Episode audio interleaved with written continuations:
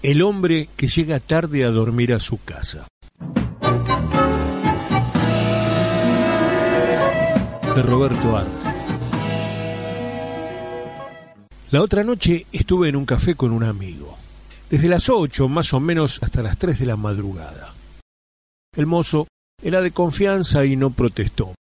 Mas en el momento de levantarnos, díjole mi amigo al mozo, Oiga, mocito, ¿quiere darme un certificado de su puño y letra de que he estado en este café desde tal hora hasta tal otra?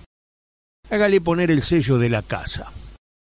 El mozo, que no parecía ser la primera vez que llevaba a cabo semejante y extraño encargo, se presentó a los pocos minutos con el certificado pedido, y mi amigo me dijo, no te extrañe, es una costumbre que tengo adquirida para no tener líos con mi mujer, que cuando trasnocho un poco se pone hecha una furia.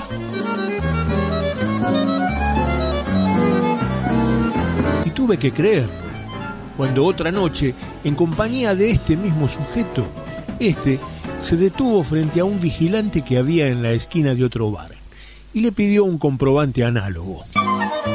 Pidió un comprobante análogo cual me hizo pensar en la necesidad de buscarle a este problema una solución más secreta, bonita y fácil.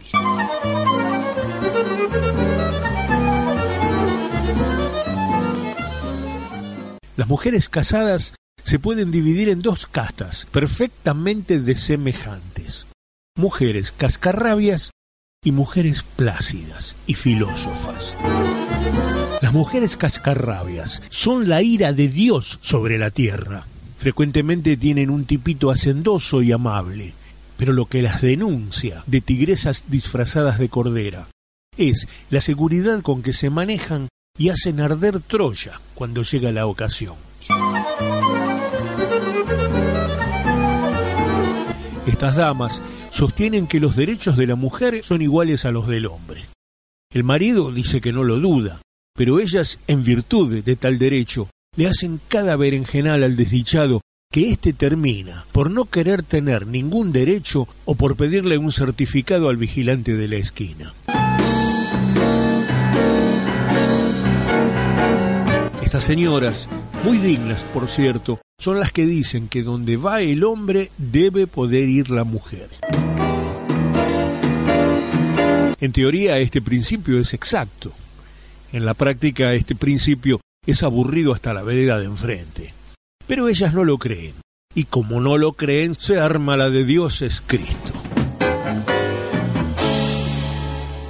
Las mujercitas plácidas tienen también su carácter, pero son más tratables. Con ellas se puede llegar a un acuerdo o a un concordato y por lo general la bronca comienza en lágrimas y termina en sonrisas.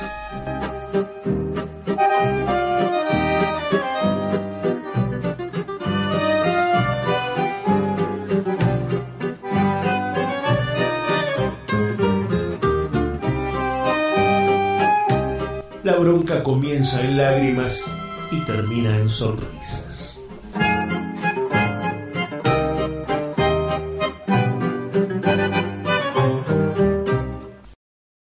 El origen de las batallas conyugales, donde los platos y las copas desempeñan la función de proyectiles, es esta idea absurda que se forman las mujeres de sus maridos.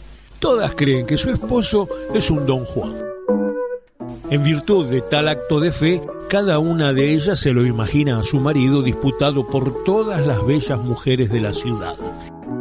Y claro, por este camino no se va a ninguna parte. Pero ellas lo creen. Y cuando ellas creen algo, se parte la tierra. Se parte la tierra. Inútil es que el marido salga a la calle con barba de tres días. Si sale así, las endemoniadas dicen que es para despistar, que la que lo quiere a un hombre lo quiere con y sin barba. Inútil es que el desdichado no se bañe durante un mes. Ellas saben que hay baños municipales y con eso se arregla el asunto. Y con eso se arregla el asunto. Inútil que el marido alegue fallecimientos de amigos, velorios, enfermedades, compromisos urgentes. Para las mujeres casadas y celosas, los maridos no pueden tener amigos que se mueran. Ni se enfermen, ni caigan presos. Y eso que yo conozco maridos que son unos genios para inventar historias. Hay uno que tiene la especialidad en lo trágico. Se trae a cuestas dramas más truculentos que los de Ponzón Duterré. Llega a la casa y antes de que la esposa le grite, saca un pañuelo manchado con sangre de nariz y le dice Han dejado moribundo a fulano. Tres tiros y una puñalada. Está en el rauso. Hemos conseguido que los diarios no se ocupen del asunto porque interviene un hecho de honor. Para esta tarde se muere sin falta, dicen los médicos. Pero al atardecer, el hombre no se ha muerto y el furbo va nuevamente al café. Quiero decir, al hospital, a cuidar la agonía del amigo que recibió tres tiros y una puñalada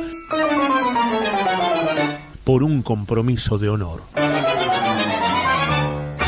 Compromiso de honor. Otro, en cambio, cultiva lo patético. Dice, querida, venía por la calle cuando un tierno infante me dijo, Señor, mi mamita se muere de hambre. ¡Qué espectáculo, querida! Debía llevarle unas ropas y un poco de pan. La madre, un esqueleto. Los hijos, unas momias tutancamónicas. Y la noticia la ha sacado el vivo de un diario de la noche que trae la fotografía del suceso. Y esta mujer cree que el marido es un santo laico que falta de noche de su hogar para remediar las desgracias de las casas ajenas.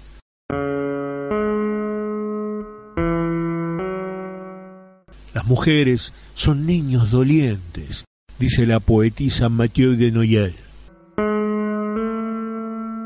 Pero estos niños dolientes son tan astutos y tremendos que sólo con argucias y sutilezas se les puede engañar como ellos nos engañan a nosotros.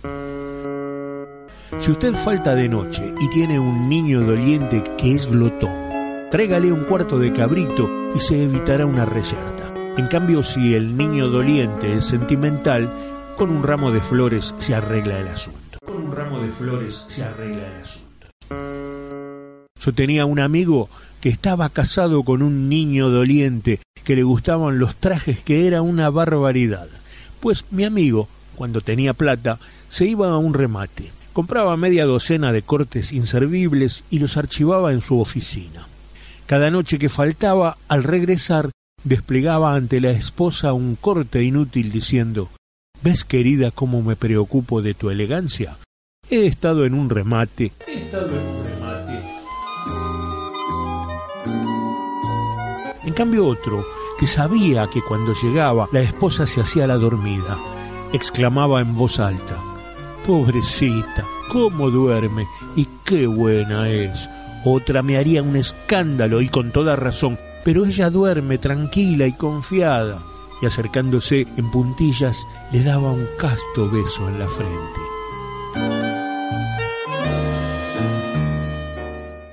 Sea astuto, amigo, y lea la Odisea y los nueve libros de la historia, donde hallará argumento para todo, tragedia, drama y comedia.